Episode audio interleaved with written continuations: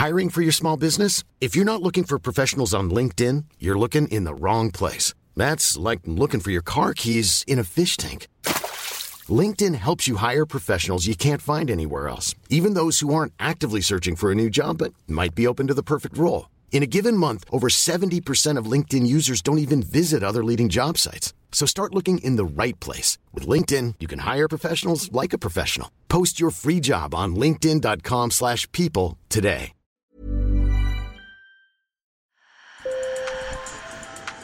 Bonjour. Hello. Hola. Marhaba bikoum. Sur le fil, Le podcast d'actu de l'AFP. des nouvelles choisies pour vous sur notre fil info. C'était il y a tout juste 50 ans, le 11 septembre 1973. Des militaires chiliens, emmenés par Augusto Pinochet, renversaient le premier président socialiste démocratiquement élu du Chili, Salvador Allende. Un demi-siècle plus tard, des familles cherchent encore près d'un millier de disparus, victimes de la redoutable dictature de Pinochet. Et le pays divisé n'en finit pas de surmonter ce passé douloureux. Un tiers des Chiliens estiment que Pinochet était un bon chef de l'État et certains remettent même en cause la réalité de la répression, de la torture et des violences qui ont marqué ses 17 ans au pouvoir. Dans ce Sur le fil, je vous emmène donc au Chili pour tenter de comprendre pourquoi, en compagnie de mes collègues du bureau de Santiago, Paula Bustamante, Pablo Cosaglio et Axel Hernandez. Sur le fil.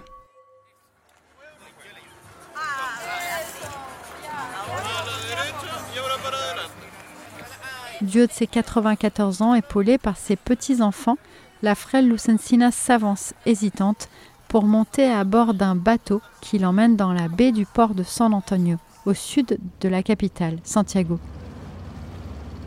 Elle serre contre elle un bouquet d'œillets rouges, et puis, entre les grands porte-containers qui naviguent face au port, elle accomplit son rituel annuel. à mon fils Mauricio et à tous les disparus, murmure Lucensina avant de jeter ses œillets à la mer. Ce que m'a expliqué Paula Bustamante, directrice de notre bureau à Santiago, c'est que Lucensina n'a pas choisi par hasard la mer pour sa cérémonie.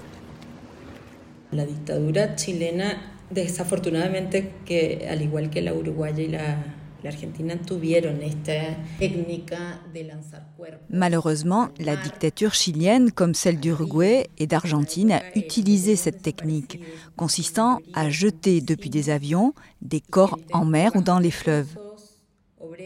C'étaient des personnes arrêtées, en majorité des paysans, des gens aux faibles revenus, des ouvriers. Il se dit qu'un grand nombre d'entre eux ont été lancés quelque part dans la mer. Fueron lanzados en algún lugar del mar. L'absence de réponse sur les circonstances de la mort de Mauricio, son fils, à l'âge de 19 ans, hante encore Lucensina.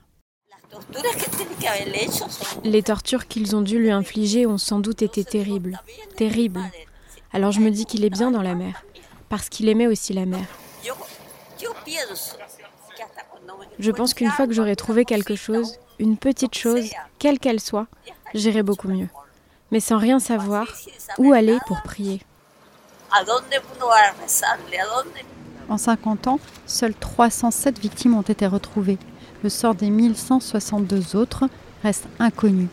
Les associations de familles ont dû pendant des décennies chercher leurs proches par leurs propres moyens, se heurtant au manque de ressources et au refus d'informations de l'armée.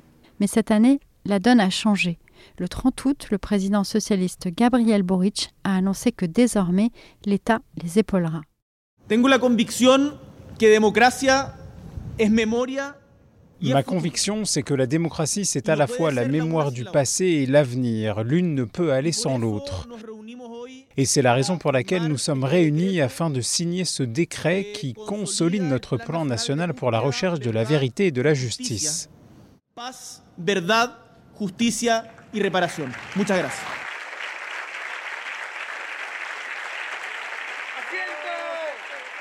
Comme en Espagne, après la dictature de Franco, le Chili a mis du temps à se pencher sur son passé. Pinochet est parti en 1990, mais une loi d'amnistie empêchait les poursuites contre les tortionnaires des années 1973 à 1978. Cuando él deja la dictadura, las instituciones, entre ellas las Fuerzas Armadas y la, la Corte Suprema, quedan con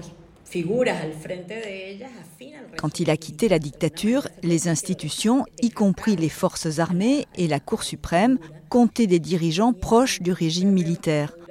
On peut dire qu'elles étaient verrouillées. Le pays sortait de 17 ans d'une dictature terrible et la priorité, c'était la paix sociale. Poser les bases d'un progrès économique et présenter le Chili comme un nouveau pays en voie de modernisation. Et puis à partir de l'an 2000, la justice a pu avancer et mener des enquêtes. C'est à ce moment-là qu'on a désigné des magistrats qui se sont consacrés exclusivement à ces affaires. De nombreuses procédures judiciaires sont en cours et 250 personnes, pour la plupart des militaires, ont été condamnées pour des crimes en lien avec la dictature. Restait cette troisième étape de mémoire historique pour rendre leur dignité aux disparus en reconstituant leur histoire et si possible en leur offrant une sépulture digne. Mais elle est teintée d'amertume. La droite n'a pas assisté à la cérémonie de signature du décret sur la mémoire historique et l'extrême droite nie même certains faits. Écoutez Gabriel Boric. Comment se responde a quienes invitan a olvidar? Comment répondre à ceux qui disent qu'il faut oublier? À ceux qui nient ce qui est arrivé? Comment répondre à ceux qui le justifient et qui sont incapables de dire qu'ils ne recommenceront pas.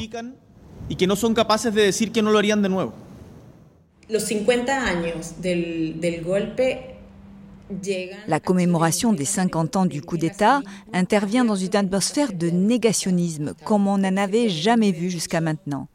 On remet en cause des sujets qui étaient consensuels, le nombre de disparus, d'assassinats, les méthodes de torture. Et puis, il y a un autre élément. On justifie la rupture de la démocratie.